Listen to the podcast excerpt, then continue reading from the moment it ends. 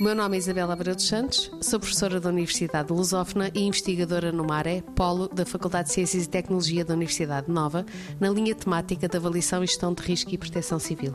A minha investigação uh, parte da necessidade de haver uma comunicação de risco e uma governança de risco, ou seja, sermos todos a governar o risco,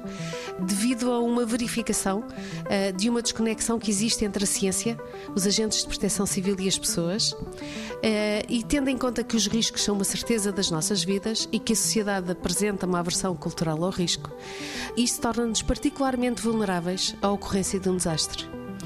porque não estamos prevenidos, não estamos preparados, porque não sabemos como atuar e porque a recuperação se torna potencialmente mais difícil. Na nossa investigação temos abordado mais os riscos de galgamento costeiro, talvez pela proximidade da Universidade à Costa da Caparica e também eh, trabalhamos na, na Ericeira,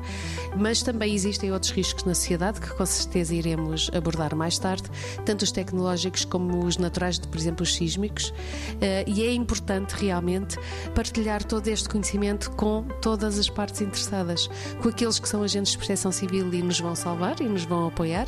com os cidadãos que são os primeiros agentes de proteção civil, com a ciência que está uh, a construir o conhecimento e a construir modelos de prevenção e de resposta, de forma a criarmos uma sociedade mais segura, mais resiliente, mais confiante.